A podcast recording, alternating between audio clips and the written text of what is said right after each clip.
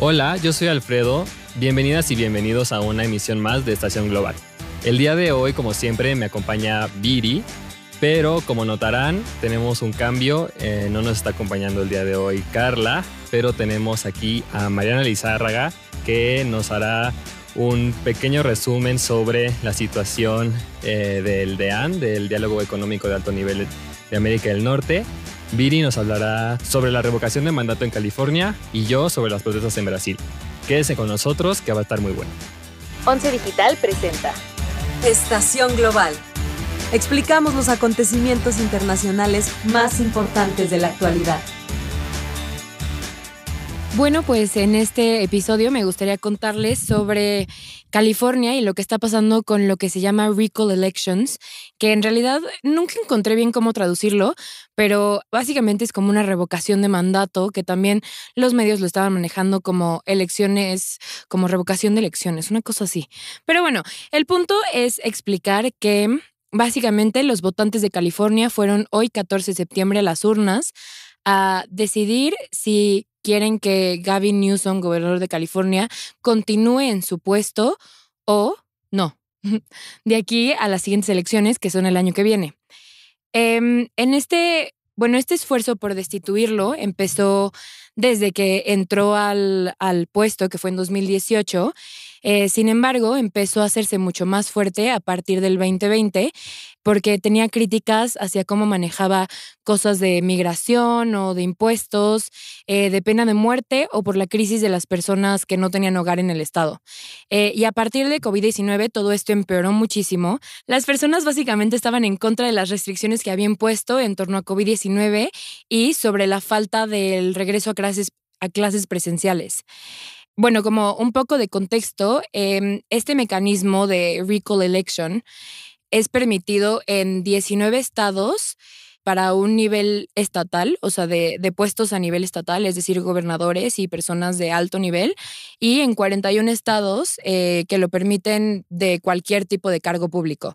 Eh, se introdujo eh, durante algo llamado la era progresista, que fue a principios del siglo XX, eh, y el primer estado en adoptarlo fue Oregón en 1908 y el segundo fue California en 1911. De hecho, California es uno de los estados que es eh, relativamente más fácil que acepten el mecanismo porque solamente piden 12% de los votos emitidos en las elecciones anteriores, cuando otros estados piden mínimo 20%. Eh, pero bueno, regresando un poco al tema de California y, el mecanismo, solamente había sido exitoso una vez antes, en 2003, cuando Gray Davis, por un mal manejo de una crisis eléctrica en el estado, fue sustituido por Arnold Schwarzenegger. Y pues sí, esta es la segunda vez y según dicen los medios, es probable que Gavin Newsom se quede con, con su puesto, porque a la fecha The Economist maneja una cifra de que en las encuestas tiene el 59% de aprobación eh, y de que las personas quieren que se quede, pero en un estado tan demócrata como California no sabemos si eso sea suficiente. Lo que estaba leyendo es que en realidad no es tan difícil que se quede, o sea que justo como eh, California es un estado súper azul que de seguro eh, va a tener muchos votos demócratas, pero lo impresionante aquí era que los que llamaron a convocar la, la destitución fueron los republicanos, sobre todo enojados por esto que decías de las restricciones de COVID y también este escándalo que salió de que cuando estuvieron más restrictivas las, las, las medidas, él tuvo una cena pública en un restaurante en, en Sacramento y que fue todo un escándalo. Y la verdad es que es muy interesante porque, porque también la, la, forma en la que se vota la destitución como que no es, no es normal, ¿no? O sea, como leí que son dos preguntas que se les hacen, ¿no? Como primero es si quieres o no que se destituya al gobernador actual y después viene como una lista de los otros candidatos que podrían como sustituirlo y, y tú votas como por quién, como por quién quisieras que lo sustituyera. Aparte, ay, perdón, tengo entendido que hay, o sea, puedes participar en, el, en la elección, bueno, la revocación de mandato, y no es necesario que respondas las dos preguntas, que era lo que estaba un poquito impulsando Newsom, ¿cierto? O sea, que dijeras que no estaba, o sea, que querías que se quedara, pero no escogías a alguien más. Claro, o sea, lo preocupante aquí es que según las críticas de este mecanismo es que los A ver, para dar un poco de contexto sobre esto, los republicanos no tienen un puesto de elección popular de tan alto nivel en California desde, desde 2006. Es decir, un, o sea, lo que pasa es que si Gavin pierde el, o sea, pierde la mayoría en la primera pregunta, se queda con la gubernatura, la, o sea, la persona con más votos de la segunda Ajá. pregunta. No importa cuántos, o sea, es Exacto. literal quien haya por quien hayan votado más las personas. Exacto, y ahorita el puntero es un republicano que se llama Larry Elder, que es un, es un republicano de los más conservadores. O sea, que está en contra de Medicaid, que está en contra de que se controlen las armas, que em, tiene dudas sobre el cambio climático, o sea, muy, muy republicano. Y entonces están criticando como qué tan democrático es en realidad este ejercicio cuando está llevando al, al poder a alguien que pues no fue electo de manera democrática en sí. Pues sí, pero creo que es un poco el debate en general de la democracia en Estados Unidos, ¿no? Es, o sea, todo este debate del colegio electoral, si, re- si en realidad está representando a toda la población o qué porcentaje de la población se está repres- representando y pues obviamente todos los mecanismos pues siempre serán mejorables. Y retomando este punto de la democracia en Estados Unidos, eh, leí que aparte hay muchísimo en disputa en la elección en California, bueno, la revocación de mandato en California por el tema del Senado, o sea, porque ahora está muy similar el número de senadores, tanto demócratas como republicanos, y tiene la mayoría demócrata, pero por muy poco. En cambio, si tengo entendido que la senadora más grande es una senadora demócrata de California que tiene 88 años, Sí, la senadora Feinstein. Ajá, ella. Y, y si por cualquier motivo tiene que salir del, del cargo y, y hay un gobernador republicano en California, podrían escoger un senador republicano y con ello Mitch McConnell tendría la mayoría en el Senado de Estados Unidos. Claro, cambiaría todo el juego de poder en el Senado. Aparte, siento que está un poco extraño el momento en el cual decidieron llevar a cabo este mecanismo, porque al final, si se queda un gobernador republicano fuera de lo del Senado, tendría que igual hacer su campaña por la gubernatura el año que viene. Es decir, sería gobernador por un año. Pero bueno, también tomemos en cuenta que este es un mecanismo que ha tomado muchísima preponderancia a lo largo de este año. O sea, a comparación con 2019, en 2021, en los nueve meses que llevamos del año, se han registrado mm, alrededor de 500 em, solicitudes para revocar el mandato de algún funcionario público a lo largo de los 50 estados, que es el 15% más de lo que se registró en todo 2019. Es decir, es un mecanismo que cada vez están ocupando más, eh, pero que al mismo tiempo están cuestionando mucho. O sea, a mí no me sorprendería nada que a lo largo, bueno, que después de que pase esta votación, en el siguiente año se empiece a discutir como qué tan útil es este mecanismo. Pero creo que es muy lógico, ¿no? O sea, es o sea, sí es algo inusual, pero es lógico ante la situación de COVID decir como, pues no queremos a este gobernador que nos está poniendo tantas restricciones eh, y también, pues en general por el juego de poder en Estados Unidos, que tienes una población tan dividida, lo vemos en las últimas elecciones generales. Entonces, sí es algo anormal, pero creo que es, se puede explicar por qué, por qué se da esta situación. Sí, claro. Yo creo que en California llegó a ser porque tiene un porcentaje muy pequeño, porque al final pues sí tiene un buen nivel de aprobación. Entonces, Sí, pero bajó mucho con el tema del manejo de la pandemia, como bien decían. O sea, incluso 538, que tiene este, o sea, este portal de noticias 538, tiene el comparativo de cómo ha ido la aprobación de Newsom en el tiempo. Y en agosto se ve un momento muy similar en el que están muy, o sea, muy cerca el porcentaje de quienes votarían a favor y en contra de destituirlo. ok, eso está muy interesante. Y pues sí, estaremos muy al pendiente sobre qué mm, se decide hoy en la votación. Claramente eh, les platicaremos sobre esta decisión la semana que viene, pero por mientras pasemos a la reactivación del DEAN. Bueno, el 9 de septiembre, después de varios años sin que se llevara a cabo este evento, se reactivó el diálogo económico de alto nivel entre México y Estados Unidos. Solo como recapitulando un poco, este, este mecanismo nació en 2013 con el presidente Barack Obama en Estados Unidos y en México Enrique Peña Nieto y tenía como que varios objetivos. Y algunos de los objetivos de por qué nació eran la promoción de la competitividad y la conectividad, la promoción del crecimiento económico, entre otros temas. Eh, pero en 2016, cuando fue electo Donald Trump y llegó al poder en Estados Unidos, él acabó con este diálogo, cortó esta vía bilateral porque decía que México se aprovechaba mucho de esta relación. Entonces, en marzo de 2021, en una de las primeras llamadas que sostuvieron Joe Biden y el presidente Andrés Manuel López Obrador, acordaron reactivar el DIAN para fortalecer la cooperación económica frente a la crisis sanitaria por COVID-19. Y finalmente, un par de meses después, el 9 de septiembre, se reunieron varios funcionarios, tanto de México como Estados Unidos, en Washington para oficializar la reactivación del DEAN. Por parte de México estuvieron algunos secretarios de Estado, como son Marcelo Ebrard, Tatiana Cloutier y el subsecretario Llorio de Hacienda. Y de parte de México también hubieron, digo, de Estados Unidos, de parte de Estados Unidos también hubieron varios funcionarios como el secretario de Seguridad Interior, el secretario de Estado, secretario de Comercio. Kamala Harris. Kamala Harris. Exacto. Entonces, en, a, través, a partir de esta reunión se como que restablecieron nuevos objetivos para el DEAN y alguno de ellos, o sea, como que estaba mucho este tema de las cadenas de suministro, entonces se propuso como reconstruir juntos en las cadenas de suministro a través de un nuevo grupo de trabajo que esté enfocado exclusivamente en esto. Eh, también se acordó promover el desarrollo económico, social y sustentable en el sur, y en el sur de México y Centroamérica. Sobre todo creo que la coyuntura de esto es muy relevante dado el alto flujo de inmigración que está entrando a México. Y otro tema estaba asegurar las herramientas para la prosperidad de los pueblos y justo en este tema como que traen una agenda muy importante de apoyar de manera económica a mujeres, juventudes, indígenas y la comunidad LGBTTIQA. Eh, también Esteban Moctezuma, el embajador de Estados Unidos en México, dijo que no se tocó el tema de los protocolos de protección de migrantes y pues eso es a, grandes, rasgos eh, todo lo que se habló durante la reactivación del DEAN. Pues la verdad es que tiene sentido todo este énfasis en las cadenas de suministro, sobre todo ahora que se tiene pues un nuevo tratado de libre comercio, o sea, ya no es el mismo, eh, o sea, es el mismo mecanismo, pero cuando se dejó de hacer, pues era todavía el Telecan y ahora ya tenemos el, US, el TEMEC. El TEMEC. Pero no te hace un buen ruido que igual, o sea, sigue cerrada la frontera.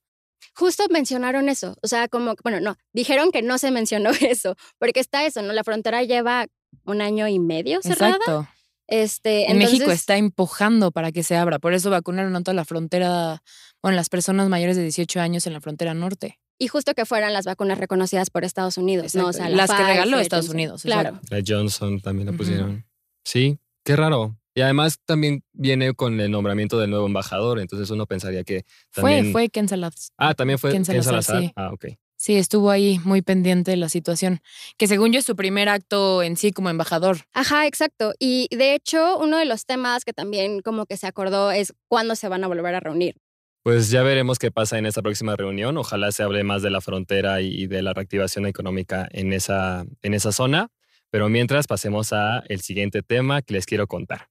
Les quiero platicar sobre las protestas que se dieron el pasado 12 de septiembre en Brasil. Fueron una serie de protestas que se dieron en las principales capitales de, este país, en donde miles de personas pidieron la renuncia una vez más del presidente Jair Bolsonaro. Una vez una Vez más.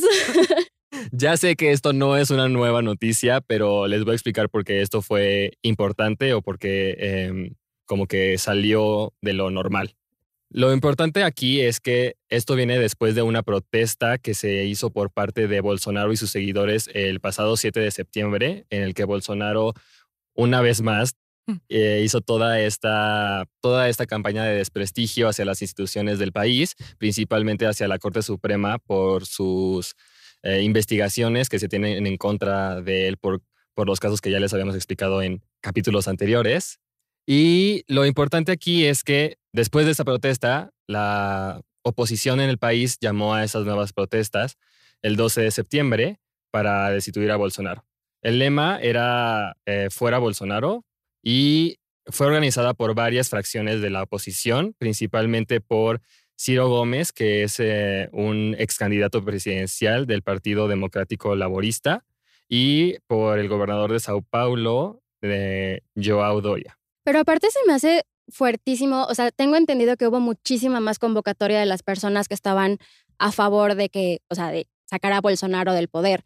Sobre todo porque si consideras las declaraciones que él hizo durante las protestas, o sea, que lo único que él tenía que opinar respecto a las investigaciones en su contra eran prisión, muerte o victoria, o esta frase que se hizo famosísima de quiero decir a aquellos que me quieren volver inelegible en Brasil, en Brasilia, que únicamente Dios me va a sacar. Sí, exacto. Lo, lo- lo Durísimo. preocupante, lo preocupante justo es eso, que para esta eh, protesta que convocó Bolsonaro, hubo muchísima más gente que para esta en contra de Bolsonaro. Entonces vemos que Bolsonaro sigue teniendo muchísima aprobación en Brasil, sobre todo de, la, de, su, de su partido. Y pues esto es preocupante porque vienen las elecciones el próximo año y justo ha dado todas estas declaraciones de que ni Dios lo va a sacar de, de la silla, aunque todos quieran. Pero aparte se me hace súper interesante, o sea, que haya logrado tanta convocatoria, porque si busca, o sea, eh, hay algunos, algunas encuestas publicadas, justo vi una publicada por, por la agencia EFE, donde decía que el 70% de la población considera que hay corrupción en el régimen de Bolsonaro. O sea, que tengas tantas personas apoyándolo cuando el 70% dice que es corrupto. Sí, también viendo el historial de COVID del país, o sea, estamos hablando de que el pasado 13 de septiembre el Ministerio de Salud reportó que hubo, hubieron 6.645 nuevos casos de COVID en un día y que con esto la cifra total es de 2 millones y medio, en- o sea, en el país y los fallecimientos son de medio millón de personas. Sí, exacto. O sea, Brasil es el segundo país con más muertes por COVID hoy en el mundo. Sí, no solo están los casos de COVID, de, de contagiados y de muertes por COVID-19, y no solo es la corrupción, sino que la economía está preocupante, pero muy, muy preocupante en términos de que la inflación es algo muy alto y que el nivel de desempleo en el país está alrededor del 14%. Sí, yo creo que también lo que se explica aquí es que no es tanto, o bueno, sí, la, la popularidad de Bolsonaro explica mucho, pero también mucho de su poder se explica por la división de la oposición. O sea, la oposición justo reportaba en las notas que ni siquiera se pudieron poner de acuerdo en como el pliego petitorio que se iba a hacer para las manifestaciones y de hecho eh, como que varios estaban protestando sí porque no porque no se religiera Bolsonaro, pero también porque no se religiera Lula da Silva. Y otros eran como, de, no, pues no queremos que se relija a Bolsonaro, pero pues sí queremos a Lula. Entonces es como esta batalla entre izquierda y derecha que no nos lleva a ninguna parte y, y justo hubo una pequeña fracción que dijo, bueno, necesitamos una tercera vía, pero pues obviamente eso no prosperó mucho. Claro. Y por mientras se queda la misma persona que tiene aires trompistas, Exacto. que no se quiere separar del poder. O sea, mientras los únicos que pierden son los brasileños y se queda la extrema derecha en el poder. Claro.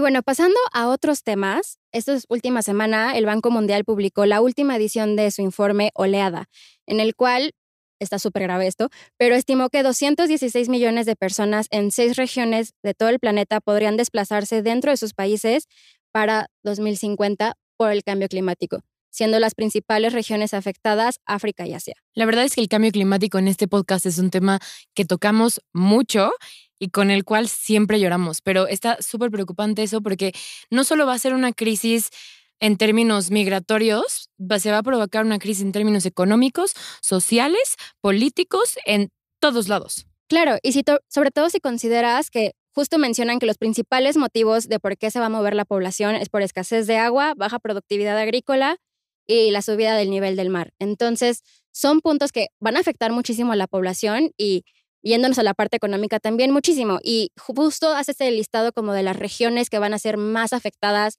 dentro de los continentes que, que está analizando en este estudio y son pues zonas que tienen altos niveles de marginación. O sea, estamos hablando de África subsahariana, eh, Asia Oriental y el Pacífico, el sur de Asia, el Magreb y América Latina. Bueno, y para pasar a la siguiente, eh, yo les quiero platicar sobre el Líbano. Tenemos una actualización sobre este país. Recuerden que ya les expliqué en una versión anterior del podcast qué, qué estaba pasando en Líbano. El pasado domingo se eligió por fin a un primer ministro. o ¿Al bueno, no sé. Al fin, después de casi un año de no tener primer ministro. Fue bueno, el no es 4 de agosto, ¿no? A raíz de la explosión en Beirut, que renunció el primer Exacto. ministro. Hassan ¿cierto? Diab, que fue el último primer ministro de Líbano, renunció el 4 de agosto a raíz de la explosión. Del año pasado. En, 2020. En Beirut, ajá, sí, del Sí. año pasado, del 2020. Y hasta este fin de semana fue que se pudo escoger a uno nuevo Y el nuevo primer ministro es Najib Mikati, eh, que es, este, entre muchas cosas, el hombre más rico del Líbano.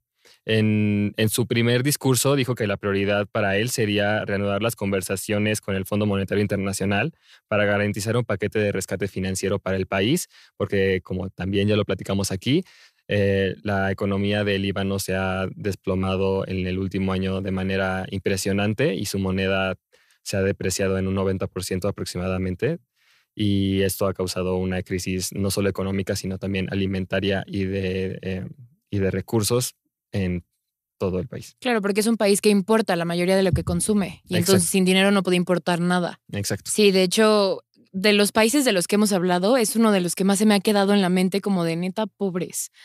La están pasando súper mal.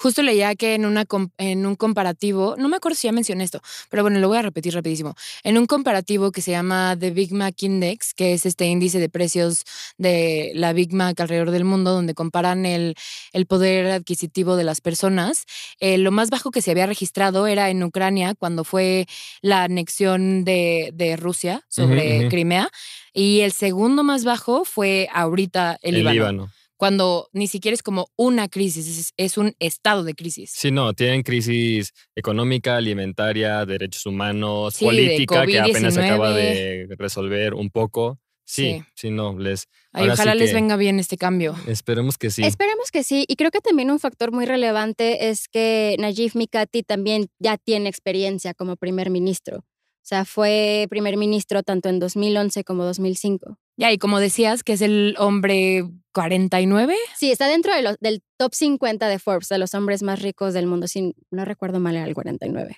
Sí, pues ojalá todo mejore. Por otro lado, yo les quería contar de algo que se llama Zapad.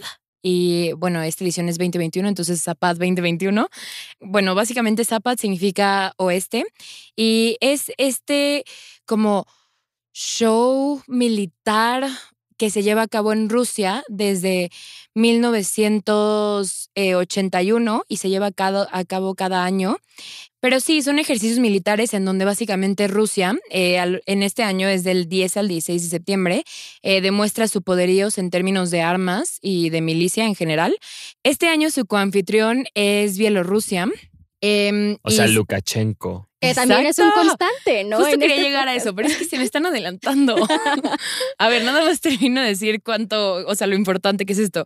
Em, se supone, bueno, según diversos medios, alrededor de, de 200 mil soldados eh, van a aparecer en estos shows o han aparecido a lo largo de estos días y son en cuatro campos en Bielorrusia y nueve en Rusia, que es, es todo un rollo lo de los, lo de los números porque justamente hay como un, unos números internacionales que no puedes pasar en estos shows eh, de armas, porque si no necesitas dejar que personas, bueno, que diferentes países lleven a observadores a tu país para que vean todo esto. Y entonces justo Bielorrusia y Rusia se mantienen de que 200 por abajo de esos números y lo dividen en diferentes como diferentes campos para que no digan fueron 200 mil. Pero son, o sea, este número es en cuanto a efectivos militares o es en cuanto a armamento específicamente? Según yo es cuanto a efectivos militares. Puede ser que esté mal, no lo sé, lo voy a checar, pero según yo solo es eso.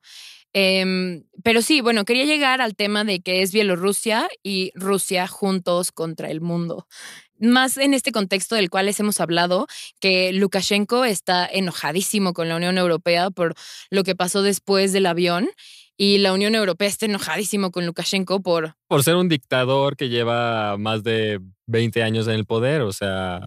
Claro, y que tiene todo este esta campaña en contra de sus opositores y de los periodistas y y que representa cero los valores de la Unión Europea y que va en contra de pues toda la visión occidental. Sí, definitivamente. Es decir, toda esta, esta, el Zapad 2021 tiene toda esta resonancia política en la cual básicamente es una, es, es un show de cercanía entre estos dos países en el cual Rusia te dice, sí, yo estoy dispuesto a defender a Bielorrusia. Y somos bros. Exacto, somos besties.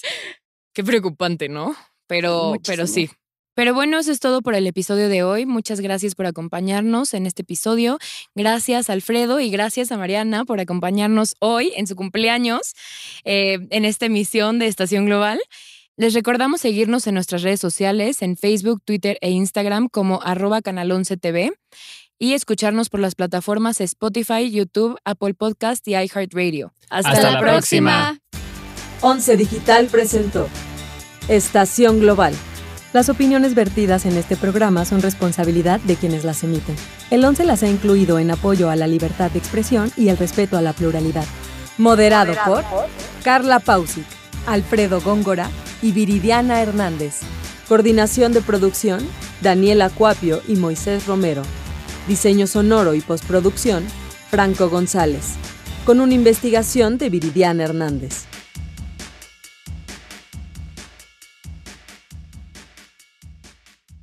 11 Digital va contigo.